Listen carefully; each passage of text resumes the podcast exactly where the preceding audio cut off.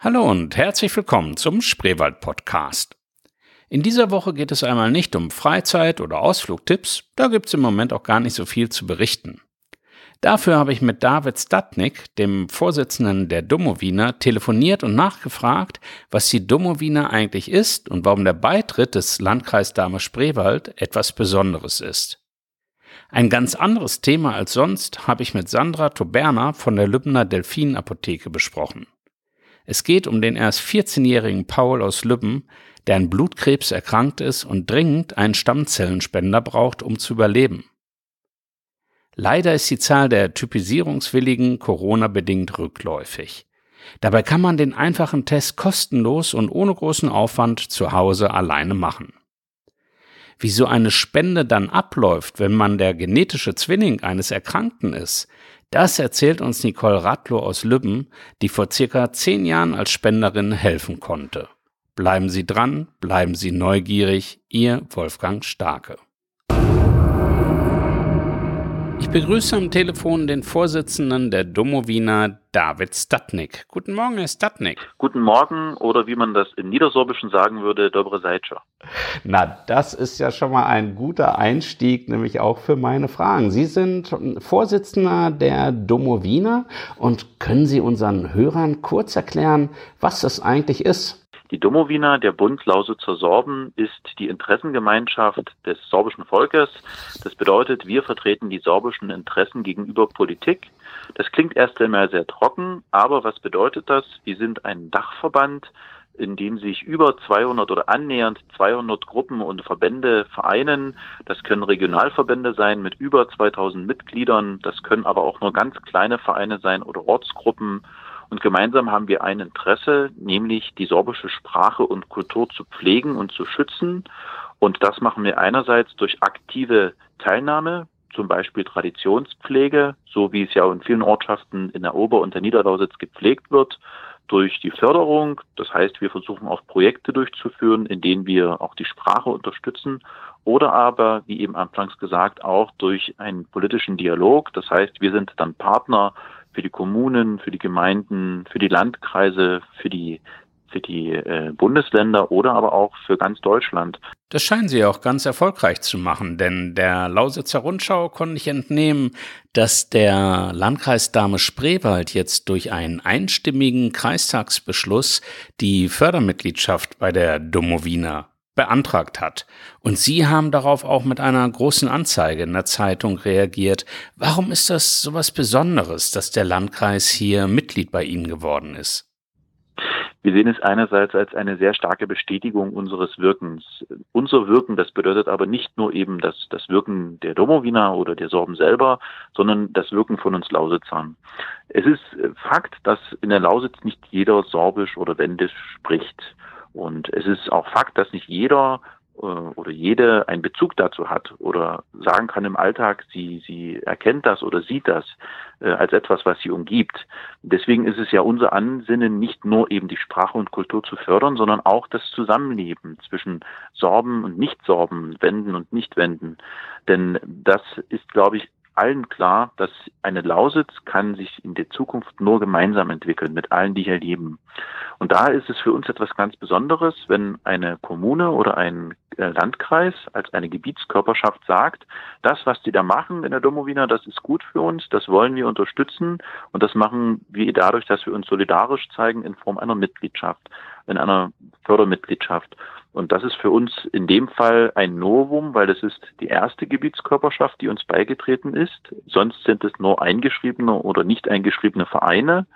Und in der Hinsicht auch etwas ganz Besonderes, weil auch der Landkreis Dahme-Spreewald natürlich einerseits eine einzigartige ähm, Prägung hat durch den Spreewald selbst und auch durch seine Vielschichtigkeit. Er reicht ja bis an die Tore von Berlin, vereint dadurch viele Identitäten, aber vor allen Dingen, er ist ja auch ein recht neuer Landkreis im sorbischen Siedlungsgebiet. Denn das sorbische Siedlungsgebiet, das wird ja äh, durch Gesetz definiert. In Brandenburg ist das das Sorbenwendengesetz, in dem dann formuliert wird, welche Kommunen und welche Landkreise dazugehören. Und da ist der Landkreis Dahme-Spreewald vor nicht allzu langer Zeit dazugekommen. Und es freut uns, dass sozusagen diese Entwicklung, diese Zusammenarbeit so positiv ist dass wir da wirklich jetzt zu einem so tollen Bekenntnis gekommen sind. Also uns freut es wirklich außerordentlich. Und haben Sie jetzt natürlich auch eine schöne Vorlage, um vielleicht bei anderen Landkreisen oder Gemeinden beim nächsten Antrittsbesuch, Neujahrsempfang oder was auch immer und wann auch immer Corona das wieder zulässt, mal ein bisschen anzuklopfen und nachzufühlen, ob es dann nicht vielleicht noch Nachahmer gibt. Natürlich, natürlich, das wollen wir sehr gern. Man muss es natürlich auch in einem gewissen europäischen und geschichtlichen Kontext sehen. Die, die Situation der Minderheiten, auch in Deutschland, und dazu zählen die Sorben als sorbisches Volk oder wendisches Volk. Ähm, wieso sage ich beides? weil beides gebräuchlich ist. Zum Beispiel in Brandenburg in der Verfassung wird Sorbenwenden als gleichwertiger Begriff benutzt. Es gibt einige, die sich als Sorben identifizieren, andere, die sich wiederum als Wenden identifizieren. Unterm Strich geschichtlich läuft es auf dasselbe hinaus. Es sind zwei unterschiedliche Begrifflichkeiten, die aber eben wegen der Identität gleichwertig genutzt werden. Mhm. Wenn man in die Geschichte hineinschaut, ist es aber so, dass wir feststellen, dass die Situation, so wie sie heute ist, nicht immer vorherrschte. Zum Beispiel zu Zeiten von Luther oder im Mittelalter äh, waren die Minderheiten oder das sorbische oder wendische Volk stark unterdrückt. Zu Zeiten des Nationalsozialismus war es sogar verboten, das in der Schule zu lernen. Und äh, ebenso wie den Sorben ging es auch anderen Minderheiten, teilweise noch viel schlimmer. Die Sinti und Roma zum Beispiel in Deutschland. Ähm, der Volksmund sagt Zigeuner. Heute ist es verpönt, das zu sagen, mhm. weil es ist an sich eine, eine Fremdbezeichnung. Und wir sehen in dieser Entwicklung, dass nun ein Landkreis und damit eine Gebietskörperschaft sich diesem Thema öffnet sehen wir darin, dass es eben nicht nur ein Thema von vielen ist, sondern dass sie sagen, das gehört zu uns. Und das ist eine europäische Entwicklung, die wir teilweise in einigen Ländern überhaupt nicht haben. Wenn Sie sich anschauen, andere Länder wie Frankreich, äh, wie die Situation der Bretonen ist, oder wenn wir in Osteuropa unterwegs sind, auch die Frage der Roma-Problematik in Europa, dann zeichnen wir hier in, in der Mitte Europas, im Spreewald, ein ein, ein, ein Bild, wie man mit Mehrheit und Minderheit eine Gemeinschaft bildet und dadurch auch einen Mehrwert schafft. Denn wenn man einmal ehrlich ist, stellt man fest, selbst wenn diese sorbische, wendische Geschichte nicht wäre, dann wäre die Lausitz eine, eine Fläche, wie sie auch genauso im Westen Deutschlands sein kann oder überall anders. Mhm. Aber wenn wir diese Besonderheit haben, die nehmen und die gemeinsam entwickeln und sagen, ja, das ist der Spreewald, der hat eine Geschichte, da ist eine Mythologie dahinter, da ist eine, eine Mehrsprachigkeit dahinter, auch eine Frage der Lebenseinstellung, äh, auch die Geschichte aus dem Bäuerlichen heraus, dann haben wir etwas, was wir gemeinsam erzählen können worin wir auch gerade im Strukturwandel versuchen können, ein, ein tolles Bild zu zeichnen einer Region, die auch Perspektiven hat. Ja. Und das ist eines unserer Ziele, um es mal etwas konkreter zu machen. Und äh, da hilft es uns natürlich. Und ja, Sie haben recht, wir werden natürlich versuchen, auch andere Landkreise zu überzeugen, dass es eine gute Sache ist. Dann bleibt mir nur Ihnen viel Erfolg zu wünschen und ich drücke die Daumen, dass Sie noch viele neue Mitglieder gewinnen werden. Vielen Dank, dass Sie sich die Zeit genommen haben und alles Gute. Tschüss. Danke, bis bald. Der 14-jährige Paul aus Lübben leidet an einer seltenen und außerordentlich schwer verlaufenden Erkrankung des Immunsystems namens HLH oder einfach ausgedrückt an Blutkrebs. Gemeinsam mit seiner Mutter liegt Paul in der Berliner Charité und wird von seinen sechs Geschwistern, vor allem vom vierjährigen Bruder Ole, zu Hause sehr vermisst. Eine Überlebenschance hat Paul nur, wenn quasi ein genetischer Zwilling gefunden wird.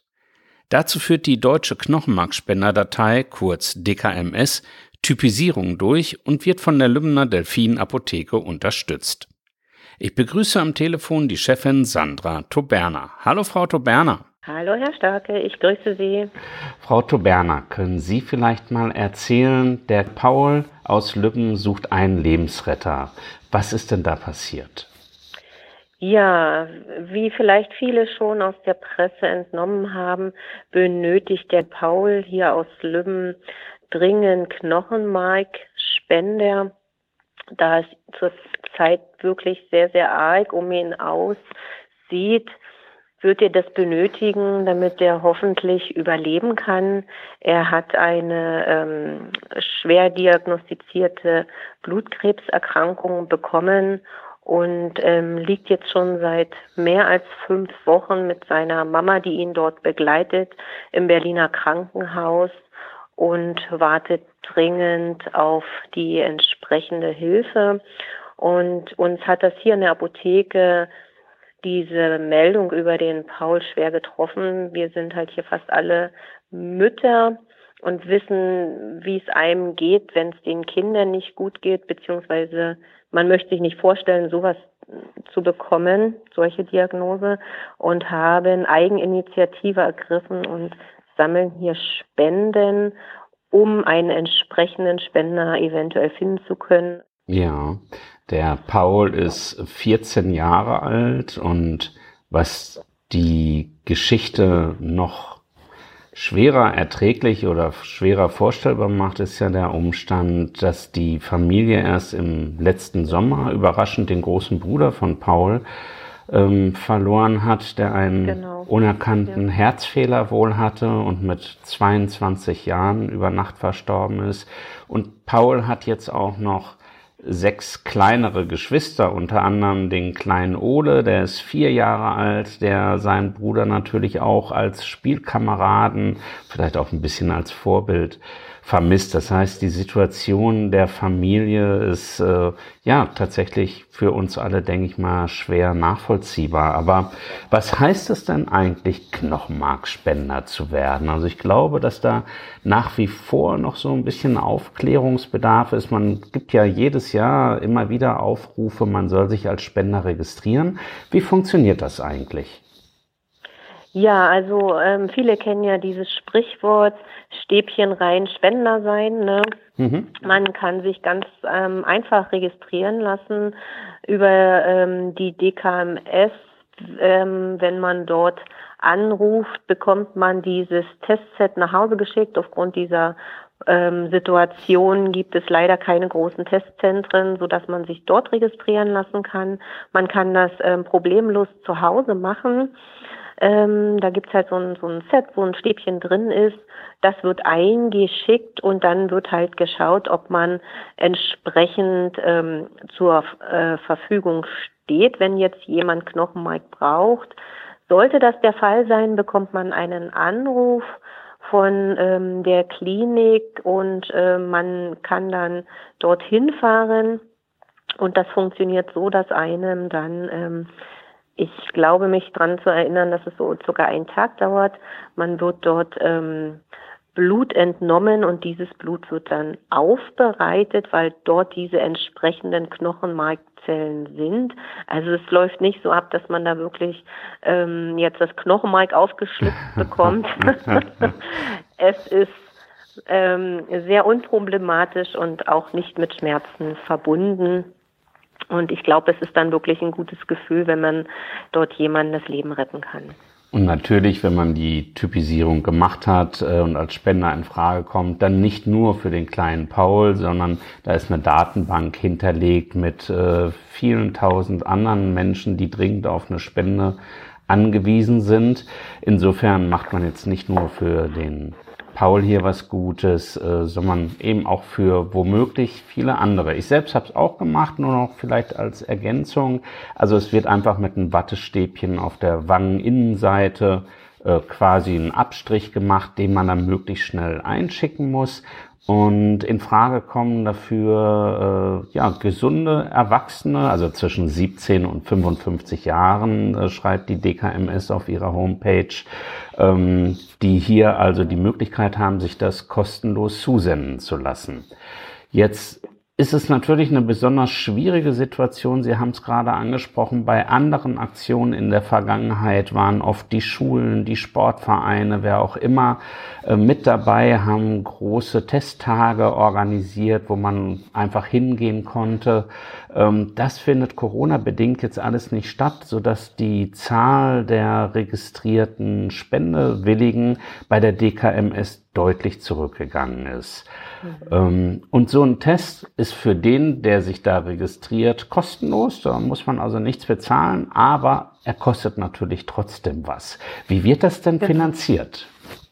Ja, diese Finanzierung ähm, der DKMS läuft so ab, dass das wirklich über Spenden, Geldspenden gemacht wird. Also es kann wirklich jeder Geld spenden, der möchte. Aufgrund dessen haben wir vorne bei uns in der Apotheke eine große Spendenbox und wir sind dankbar für jeden Cent, der dort reingeworfen wird, um morgen gegen zehn diese große Spendenbox dem Herrn Pauli zu überreichen, der für die DKMS das dann ähm, einzahlen wird, beziehungsweise wir gemeinsam.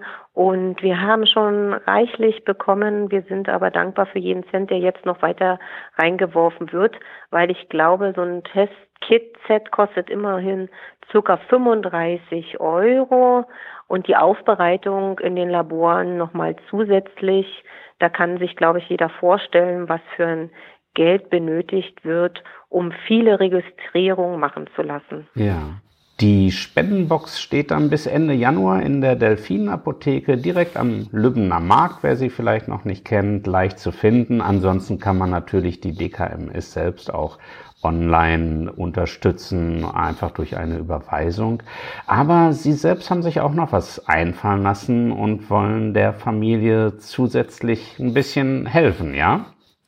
Ja, also wir haben uns gemeinsam mit meinem Team überlegt, wie man der Familie helfen kann, da ähm, die Mama ja schon jetzt mehrere Wochen mit dem Paul in der Klinik ist und äh, der Papa die anderen Kinder zu Hause betreut, möchten wir denen einen kleinen ähm, Glückskorb überreichen, wo für jeden was Persönliches drin ist, damit es denen gut geht, sowohl für die Kinder, damit man denen mal wieder ein Lächeln auf die Lippen zeichnen kann, aber auch für die Mama wird so ein äh, Wellness-Set drin sein, damit sie auch mal sich was Gutes gönnen kann, weil ich glaube, jede Mama ähm, weiß, wie es einem geht, wenn es den Kindern nicht gut geht und da sollten wir vielleicht auch mal persönlich der Familie was Gutes gönnen. Dann sage ich auch im Namen unserer Hörer erstmal schönen Dank, dass Sie sich hier so engagieren für die Familie, sich da einbringen und auch uns die nötigen Informationen gegeben haben und sich die Zeit fürs Interview genommen haben. Besten Dank. Ja, gerne. Ich wünsche allen eine gesunde und entspannte Zeit. Frau Wir sind immer für euch da. Ja, okay. Danke. Tschüss, danke. Tschüss. Die Typisierung ist das eine und die Stammzellenspende selbst dann das andere. Viele haben Angst davor, dass da etwas schieflaufen könnte oder dass sie Schmerzen haben werden. Und auch ich wusste nicht so genau, wie das eigentlich abläuft, wenn man dann als Spender in Frage kommt. Deshalb habe ich Nicole Radlow aus Lübben gefragt, weil ich wusste, dass sie vor einigen Jahren selbst Stammzellen gespendet hat. Wie es dazu kam und wie das alles ablief, erzählt sie uns im Interview. Ich war mit 18 das erste Mal Blutspenden und ähm, da ich recht schlechte Venen habe, haben die mir nach vier, fünf Mal ans Herz gelegt, das sein zu lassen, dass die mir nicht alles kaputt stechen und äh, ich dann irgendwann selber nichts mehr kriegen kann, falls es dann mal notwendig sein sollte. Daraufhin habe ich dann überlegt, was ich trotzdem machen kann, habe mir dann einen Organspendeausweis zugelegt und bin ich weiß gar nicht mehr wie, auf die DKMS aufmerksam geworden. Habe mich da dann belesen und gemacht und habe mir so ein Typisierungszeit einfach nach Hause schicken lassen. Das ist ja ganz einfach. Man geht auf die Seite, fordert sich das an, das kommt nach Hause, man macht diesen diesen Abstrich mit diesen zwei Wattestäbchen, schickt das zurück und irgendwann kommt, äh, nach langer Zeit kommt, bekommt man eine Spenderkarte. Ja. Und ja, das habe ich dann einfach für mich beschlossen. Ich denke, damit kann ich eventuell mal jemandem was Gutes tun. Ob das jemals in Frage kam, stand ja damals noch im Raum. Das war alles im November 2009. Ja. So, dann lässt man sich registrieren, habe ich auch gemacht und dann passiert ja erstmal nichts. Man sagt ja immer, also es geht ja am Ende darum, ob man ja, vereinfacht ausgedrückt der genetische Zwilling von jemandem ist, der da Hilfe braucht, Stammzellen braucht. Ähm, und das ist ja ein bisschen wie ein Sechser im Lotto. Wie ging es dann bei dir weiter? Wir waren jetzt November 2009. Bis dahin äh, erstmal ja weiter nichts passiert. Du bist registriert und dann? Ging das eigentlich bei mir recht zügig? Denn ja. im September 2010, also gerade mal zehn Monate später, hatte ich den Anruf von der DKMS, dass es anhand der Merkmale, die sie da mit diesem Wattestäbchen rausfinden, eventuell sein könnte, dass ich als Spender in Frage kommen könnte. Da wird immer wieder gefragt, wenn die mit einem telefonieren, ob man noch bereit ist oder ob man sich das jetzt in der Zwischenzeit anders überlegt hat. Äh, die haben mir dann ein Set zur Blutabnahme zugeschickt. Das habe ich einfach beim Hausarzt äh, abnehmen lassen und wieder zurückgeschickt und daraufhin hieß es dann äh, bis zu zwölf Wochen Wartezeit. Okay. Ob man dann in Frage kommt oder nicht. Bei mir ging das echt schnell. Ich hatte nach 14 Tagen die Info, dass ich für den Patienten in Frage komme und dass die mich jetzt quasi äh, ja festhalten um den dann, wenn es soweit ist bei den Patienten, dass sie sagen, jetzt muss es soweit sein, ähm, dass sie mich dann einfach anrufen. Ja. Der Anruf kam dann im November. Genau, im November war ich zur Voruntersuchung in der Charité. Also die stellen einem wirklich auf den Kopf. Das ist irre, was, was die da an Untersuchungen mit einem machen, aber alles super vorbereitet. Auch ganz super organisiert von der DKMS. Also die haben mir die Zugfahrt organisiert, die haben mir ein Hotel organisiert, die haben mir das Taxi organisiert. Das war alles durchgeplant. Ich musste nur noch dort sein Okay. und einsteigen. Ja. Das war echt irre. Ja, das war so ungefähr 14 Tage, äh, bevor dann die eigentliche Spende stattgefunden hat, war ich in der Charité zur Voruntersuchung. Und dann kriegt man so ein Medikament mit, was man sich, ich glaube, es waren fünf Tage vor der Spende, ähm, selber spritzt. Das ist so ähnlich wie Thrombosespritzen. Ja. Und dieses Medikament regt diese Stammzellproduktion in deinem, also in meinem Körper hat das das angeregt. Ja. Und ähm, diese spritzt man sich dann und dann geht's los zur Spende. Okay, also Wieder super organisiert von vielleicht der auch DKMS. nur- Also bevor da jetzt äh, jemand Angst kriegt und Sorge hat, ähm, das ist so wie Thrombosespritzen, das kann man sich tatsächlich selber spritzen. Ansonsten organisiert Ja. die DKMS aber auch, wenn man das selbst nicht machen möchte, dass da einfach jemand vorbeikommt, der das macht, ne? Und das äh, kann sein, weiß ich nicht. Ich habe mich da nicht so gehabt. Also für mich war das jetzt nicht das Problem. Okay, und ähm, das ist dann, wenn ich mich, habe mich da auch nur belesen, die sogenannte periphere Stammzellspende, weil Genau. es gibt schon auch die operative Möglichkeit, aber man versucht eben da, wo es nicht nötig ist, halt über die Methode, die du dann hinterher auch gemacht hast, eben einfach an die Stammzellen zu kommen. So, du hast dich dann mit Da den gucken die auch Spritzen, bei der Voruntersuchung, ja, okay. Du hast dich dann was, also was zu für den Hause jeweiligen Körper in Frage kommt. ja. Hast das dann also quasi zu Hause vorbereitet und wie ging es dann weiter? Ja.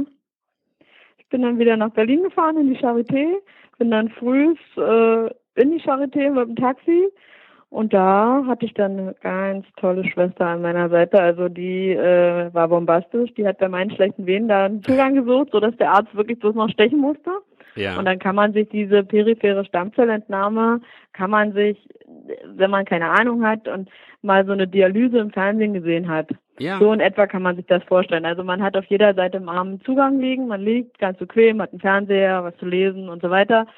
Und ähm, es wird quasi auf der einen Seite aus dem Arm das Blut entzogen, es läuft durch eine Maschine, man sieht diese Stammzellen dann quasi in so einem Beutelchen aufgesammelt Aha. und ähm, auf dem anderen Arm kriege ich quasi das Blut ohne diese Stammzellen zurück. Genau, die werden da also irgendwie rausgefiltert, ne? Die werden dann wie so eine, ja, wie bei der Dialyse, laufen die durch so wie so eine Zentrifuge oder so und Ja. werden da rausgefiltert und das Blut habe ich halt zurückgekriegt. Und wie lange Äh, hat das das so Ganze- gedauert? Genau, das ging so irgendwas zwischen vier und fünf Stunden. Und ähm, ja, das war schon auch trotzdem irgendwie anstrengend, wenn man einfach nur liegt, aber Ja. es ist schon. Und ich muss ganz ehrlich sagen, ich habe mich ja auch für diese Aktion von Pepe hier in 2011 äh, da mit, äh, war ich ja mit äh, und habe da geholfen und gemacht und getan, die damals in der Turnhalle war. Ja. Ähm, da ist mir erst bewusst geworden, also der hatte dann nachher bei Facebook gepostet, wie wirklich dieser Beutel da an seiner Stange hing und er dieses Zeug so zugeführt gekriegt, ne? Ja. Das war mir 2010 gar nicht so bewusst, dass wirklich dieser Beutel jetzt vielleicht 13 Mal weitergetragen wird, gefühlt. Ja. Und der Patient ist da direkt so, ne? Ja, ja. Das, das ist mir erst viel, viel später dann äh, eigentlich bewusst geworden, was, was da so, also irre. Ja. Und bist du da eigentlich so völlig locker und unbefangen rangegangen oder hast du dir im Vorfeld Nee. auch Sorgen gemacht und viel telefoniert, nachgefragt? Nee.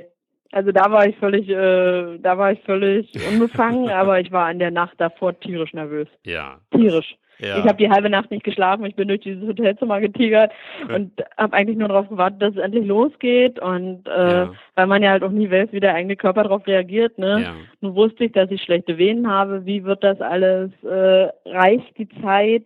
Weil die dürfen dann, glaube ich, auch maximal fünf Stunden und dann müssten sie theoretisch am nächsten Tag nochmal, wenn Ja. die Menge nicht reicht für den Patienten und so. Also es war schon aufregend, Ja. sehr aufregend.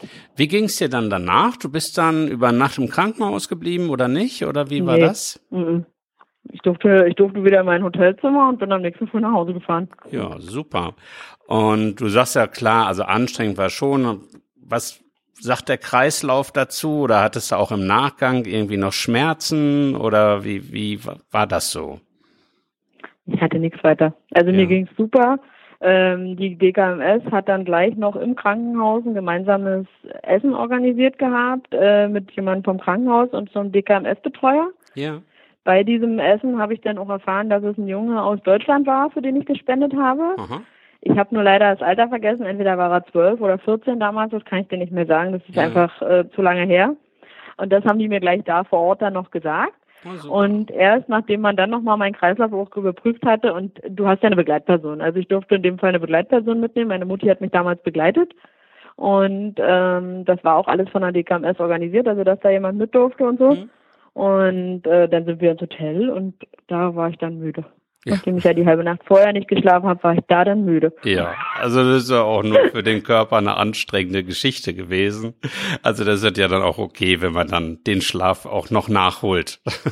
Ja, genau. Ja, und natürlich schön äh, dann auch zu erfahren, wem du da helfen konntest. Ähm, ich weiß nur, normalerweise erfährt man es auch nicht direkt. Ne? Also es werden ja weltweit diese Spender gesucht. Also es hätte jetzt ja auch durchaus sein können, dass es für irgendwo aus, äh, aus der Welt ähm, halt eine Spende ist. Und ähm, falls nochmal nachgespendet werden muss, dauert das, glaube ich, normalerweise so zwei Jahre, bis man dann auch erfährt, wer es ist. Aber du hast dann nie genau erfahren, wer es ist, oder? Nee. Nee. Also ähm, nach zwei Jahren, wie du schon sagst, nach zwei Jahren, wenn alles okay ist bei dem Patienten und der äh, quasi als geheilt gilt in dem Sinne, äh, dürfen Kontaktdaten, wenn beide Seiten das wollen, ausgetauscht werden. Ja. Ich kann dir aber bis heute nicht sagen, ob ich das gewollt hätte. Ja. Okay. Ähm, ich will, ich hätte da nie ein Danke für haben wollen. Ne? Ja. Also bei mir stand es nicht zur Debatte. Ich habe nach neun Monaten die Info gekriegt, äh, dass der Patient an einer Blutvergiftung zu Hause verstorben ist. Also oh, dem ging es okay. eigentlich gut. Ja. Der hat sich irgendwas anderes eingefangen und ist dann verstorben. Ja. Aber selbst wenn das nicht gewesen wäre, könnte ich dir nicht sagen, ob ich es gewollt hätte, weil ich hätte keinen Dank von der Familie gewollt. Ich habe ja. das getan, um was Gutes zu tun und ich hätte dafür jetzt nicht irgendwie ein Danke haben wollen. Ja. Ne? Ähm, aber wie du sagst, nach zwei Jahren kann man sich sonst kennenlernen, wenn die Länder, aus denen äh, Spender und Empfänger sind, das zulassen. Ne? Ja, ja, ja. Da kommt's ja, da gibt's ja wohl in den, in den Ländern unterschiedliche Handhabungen. Innerhalb von Deutschland wäre das vermutlich nicht das Problem gewesen, ja. ja. Gut, dann drücken wir vor allen Dingen dem Paul die Daumen und dass er eben auch jemand findet, der als Spender hier in Frage kommt. Großes Dankeschön an dich. Zum einen, dass du dich damals schon hast registrieren lassen und dass du dann auch gespendet hast letztendlich, aber vor allen Dingen jetzt auch, dass du dir die Zeit genommen hast und hoffentlich macht deine Geschichte dem einen oder anderen auch Mut, sich jetzt hier auch nochmal registrieren zu lassen bei der DKMS. Den Link packe ich dann auch in die Show Notes. Schönen Dank, danke, Nicole. Wolfgang, kann, ja, danke, Wolfgang. Und ich kann nur sagen, es tut nicht weh und ihr könnt helfen. Macht es. Ja, schönes Schlusswort. Schönen Dank Alles und bis klar. dann. Tschüss. Ja, gerne. Bis dann. Tschüssi. Sie haben den Aufruf von Nicole gehört und können sich jetzt schnell und unkompliziert unter www.dkms.de kostenlos registrieren und das Typisierungsset nach Hause schicken lassen. Drücken wir Paul die Daumen, dass möglichst schnell ein passender Spender für ihn gefunden wird. Der Familie wünsche ich alles Gute und viel, viel Kraft für die nächsten Wochen. Ich sage Tschüss, bis zur nächsten Woche, Ihr Wolfgang Starke.